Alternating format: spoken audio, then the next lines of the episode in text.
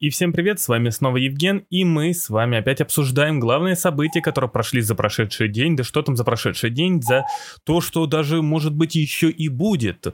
Так вот, что же у нас сегодня интересного было и что у нас сегодня интересного будет? А было у нас сегодня интересное, ну, это, естественно, все мы ждали, когда Джанет Йеллен, глава Минфина, и глава Федрезерва, э, точнее, Центрального банка, даже так сказать, Соединенных Штатов Америки, Джером Паул, э, будут выступать перед Конгрессом э, и рассказывать э, о том, как они преодолевают пандемию и прочее, прочее, прочее.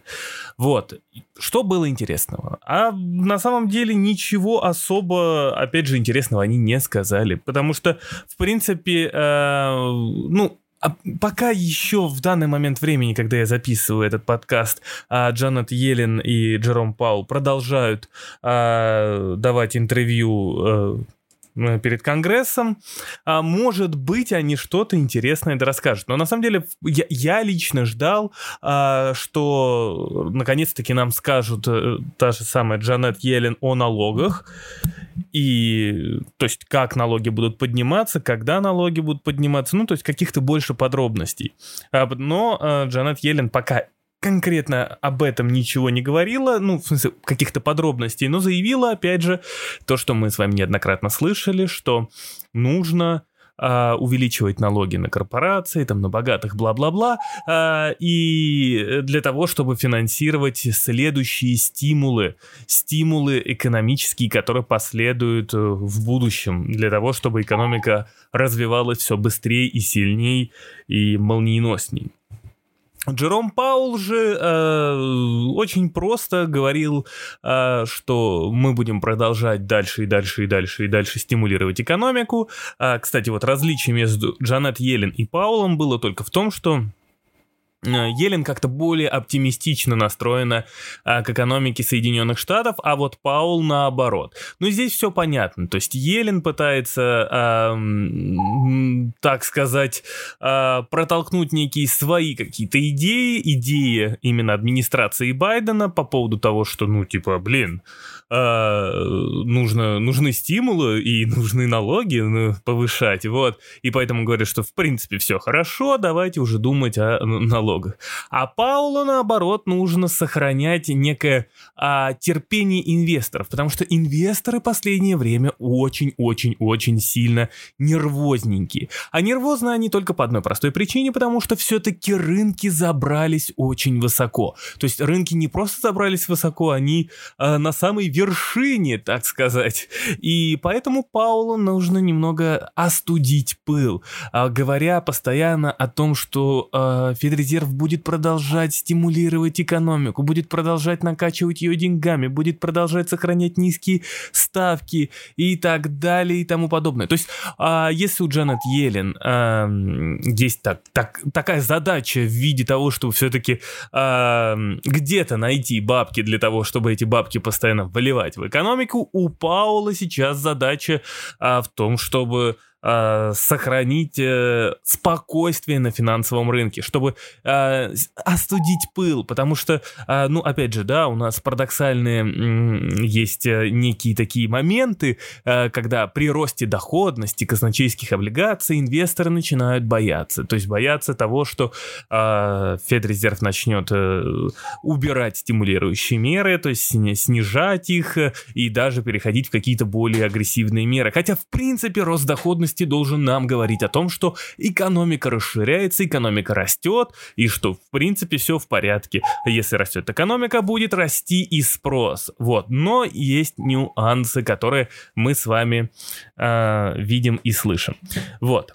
Поэтому а, здесь вот а, пока что мы имеем. Но сегодня и завтра будут а, выступать а, глава Минфина и глава Федрезерва, поэтому у нас еще будут какие-то а, события, какие-то новости. И даже сейчас вот они, опять же, продолжают обсуждение, они говорят о чем-то, вот, а, что я буду позже смотреть. Если что-то интересно, обязательно скину в телеграм-канал Dart Traders, подписывайтесь если вы еще не подписались.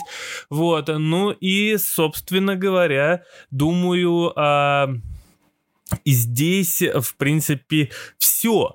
А, значит, что сегодня было по российскому рынку, интересно? Ну, а, по российскому рынку, наверное, а, блин, ну, ты, что интересного? Рубль опять падает, рубль опять падает. А, нет, это не звучит как приговор. А, это просто, а, ну, очень много событий сейчас э, вокруг рубля. То есть, э, в первую очередь, помните, я говорил, что рубль сейчас в основном будет реагировать на нефть.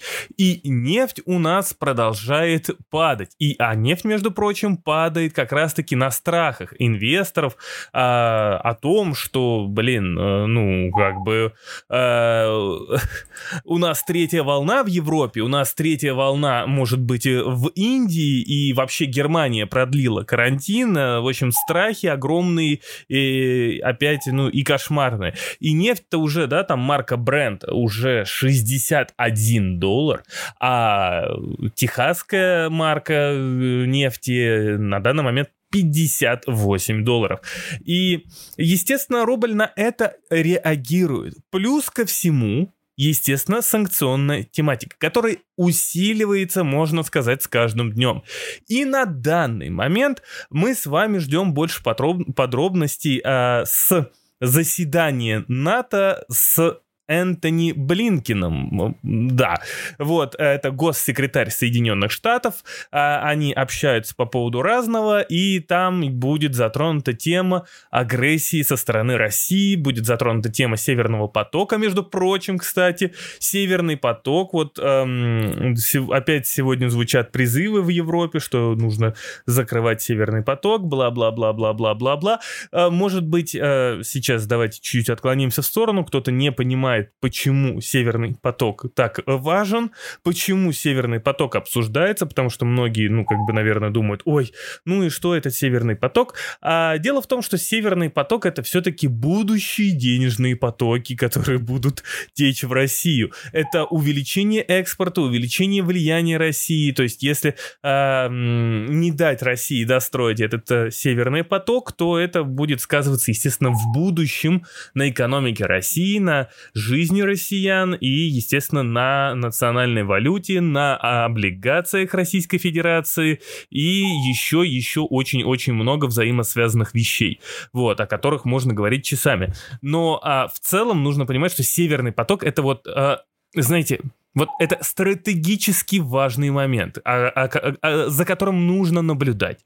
Необходимо наблюдать, и э, все-таки негатив будет э, давить, и, э, именно негатив по Северному потоку будет продолжать э, давить и на рубль в том числе. Ну так вот, а сегодня еще вот а как раз-таки госсекретарь Соединенных Штатов и Евро, э, точнее и НАТО общаются по поводу того, что делать с разными санкциями, что делать с теми, что делать с другими и так далее и тому подобное. И вот рубль тоже в очередной раз на это реагирует, ну, как и вся экономика Российской Федерации. Облигации российские продолжают сливать, то есть а, индекс облигаций а, именно а, российских ОФЗ продолжает падать, а, и он уже находится там на довольно-таки низком уровне, и, ну, собственно говоря, все, все именно идет так, как должно идти в случае а, вот таких вот совпадений. Это санкции и падение нефти. Поэтому, а, поэтому вот так вот у нас и получается.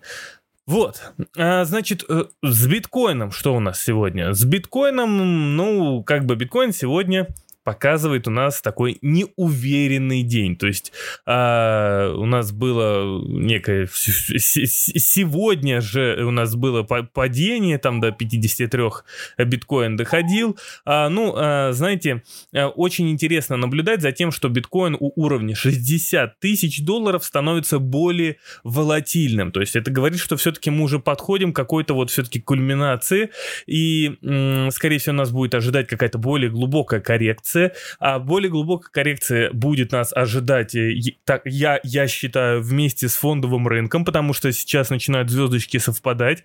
А, в том плане, что у нас появляется а, еще некий сигнал, что индекс волатильности фондового рынка сейчас находится на минимумах а, до пандемийных. А, есть еще куда, есть еще куда двигаться вниз и, э, индекса волатильности или еще его называют индекс страха. А, но э, вот как бы мы уже находимся в некой такой опасной точке, от которой может вот начаться какой-то какая-то коррекция везде. А, эта коррекция может вызвана быть вообще совершенно любым. Просто фиксированием прибыли, резким ростом доходности казначейских облигаций, третьей волной коронавируса. Вот э, сейчас приходят, кстати, данные, вот прям вот сижу и в прямом эфире. Владимир Путин сделал прививку от коронавируса. Поздравляем его теперь он точно не заболеет коронавирусом. Так вот, а, значит, э, мы с вами ждем, точнее, я жду, я жду, что все-таки вот она, коррекция должна сейчас случиться, какая-то такая страшная, депрессивная коррекция, но краткосрочная, и после чего мы можем увидеть не, небольшой какой-то флет, и после чего начнется рост. Это при лучших обстоятельствах, то есть если не будет дальше никак, ни, никакой жести. Вот, пока вот я не вижу, да, то есть э, чего-то такого страшного, что может ударить, да, там сверху по рынку, а, прям совсем близко этого страшного пока нет. А, но, сами понимаете, да, там какие-то вот такие коррекции, какие-то страхи подкрадываются совершенно незаметно. И опять же, да, то есть э, тот, же, тот же рост доходности, который сейчас всех пугает и все его боятся, э, может вот как раз-таки тоже стать неким основанием для того, чтобы э, рынок немножко пролился. В общем, смотрим, наблюдаем, э, но э, все же вот где-то она кульминация рядом. А возвращаясь, возвращаясь еще к нефти, э, я э, вот с, нефтью нужно быть максимально осторожным. Почему? Потому что у нас есть ОПЕК, а у нас есть заседание ОПЕК, которое э, я не помню, ну, по-моему, должно состояться 4 апреля, а, или не помню. В общем, посмотрю, посмотрю, когда должно состояться заседание ОПЕК, ну, оно должно быть скоро. Там, по-моему, не 4 апреля, 10 что ли, или что-то такое. Ну, в общем, э, суть в чем? А, ОПЕК, ОПЕК может в очередной раз решить для себя, что, ой, блин, ребята, тут третья волна, нефть э, очень может быть волатильна, мы можем, э, спрос может пострадать, и поэтому давайте-ка мы с вами не будем наращивать добычу. И это опять может очень сильно поднять цены на нефть. Вот. Поэтому а, с нефтью сейчас нужно быть аккуратным и предельно осторожным. У меня есть на нефть свои планы. Может быть, я вам... Э, может быть, ими я с вами поделюсь в своем, опять же, телеграм-канале. Вот, может быть, я и, и этими идеями с вами поделюсь в своем инвестиционном вот этом исследовательском журнале, а, который э, должен быть уже в воскресенье. Вот, поэтому посмотрим. Э, посмотрим, что э, как и, сложится на нефти, потому что ну, есть просто некие сложные моменты э, и некие сценарии, которые исходят сейчас из рынка нефти. Но в целом, если у нас, да, идет тренд на рост инфляции, то это значит идет и тренд на рост сырьевых товаров. Поэтому, в принципе, если есть, если доходность э, э, тех же торжерей э, Соединенных Штатов будет расти, то и, в принципе, по идее, и с нефтью все должно быть более-менее хорошо. Вот. А, еще раз хотел бы обратить ваше внимание, что, а, значит, Евросоюз вчера, я уже об этом говорил, но еще раз повторю, увеличил покупки в рамках программы ПЕП, вот, э, эти, эти пандемийные закупки, вот эти вот облигации, и э, они еще дальше, скорее всего, будут э, их наращивать, сейчас они их увеличили до декабрьского уровня 2020 года, э, и, скорее всего, они также еще будут сильнее расти, поэтому, э, в принципе, э, денежная э, экспансия, так сказать, денежная э, вливание денег в экономику продолжает расти. Из интересного по статистике сегодня также было, что продажи на первичном рынке упали, но я опять же писал в своем телеграм-канале, что это здесь нет ничего страшного, потому что данные за февраль в Соединенных Штатах, они э, очень обманчивы в связи с тем, что был кризис вот этого вот похолодания, вот этот кризис погоды, когда пришли морозы и нахрен всех там, э, ну, в общем, все там померзло и случился вот реальный кризис. Значит, э, Суть в том, что в принципе рынок жилья с одной стороны, ну то есть мы видим, да, там за февраль минус 18,2%, но а в годовом эквиваленте рынок жилья вырос аж на 8, по-моему, и 2%. То есть рынок жилья в Соединенных Штатах развивается, и более того, в Соединенных Штатах а, э, правительство Соединенных Штатов пытается вот как раз-таки бороться с ростом цен на недвижимость и с ростом цен э, точнее даже не с ростом цен, с, вот а, они будут пытаться бороться с ростом цен на недвижимость и а, с ограниченным предложением на рынке жилья. То есть а, они собираются больше инвестировать в рынок жилья, чтобы расширять его. Таким образом, скорее всего, они смогут побороть э, тот самый рост, э, э, тот самый рост цен и увеличить еще больше продаж жилья. Ну, как бы это не привело, опять же, к очередным кризисам, потому что мы знаем о прошлой а, ипотечный кризис откуда дул. Вот. А, поэтому, а, поэтому, поэтому у меня, наверное, на сегодня все. А, из интересного, в принципе, больше, больше из интересного ничего нет. Ждем с вами завтрашнего дня. А завтра мы с вами увидим продажу пятилетних казначейских облигаций, это уже будет интереснее. Потом мы с вами увидим семилетние уже в четверг продажи казначейских облигаций, а пятилетние казначейские облигации нам покажут все-таки рост э, ну, э, так сказать, среднесрочный рост э, э, ожиданий инвесторов э, и уже там семилетний, в принципе, тоже среднесрочный рост, но все же, а чем выше э, именно, э, чем, чем, чем дальше облигация, то есть, э, а, то есть если это семилетняя облигация, и э, чем ниже на нее будет спрос, тем, значит, будет ниже на десятилетние облигации спрос, тем, значит, будет сильнее расти доходность казначейских облигаций, тем значит сильнее может корректироваться э, фондовый рынок Соединенных Штатов. Поэтому очень интересно за этим тоже за всем наблюдать. Сегодня, кстати, был э, э, однолетний аукцион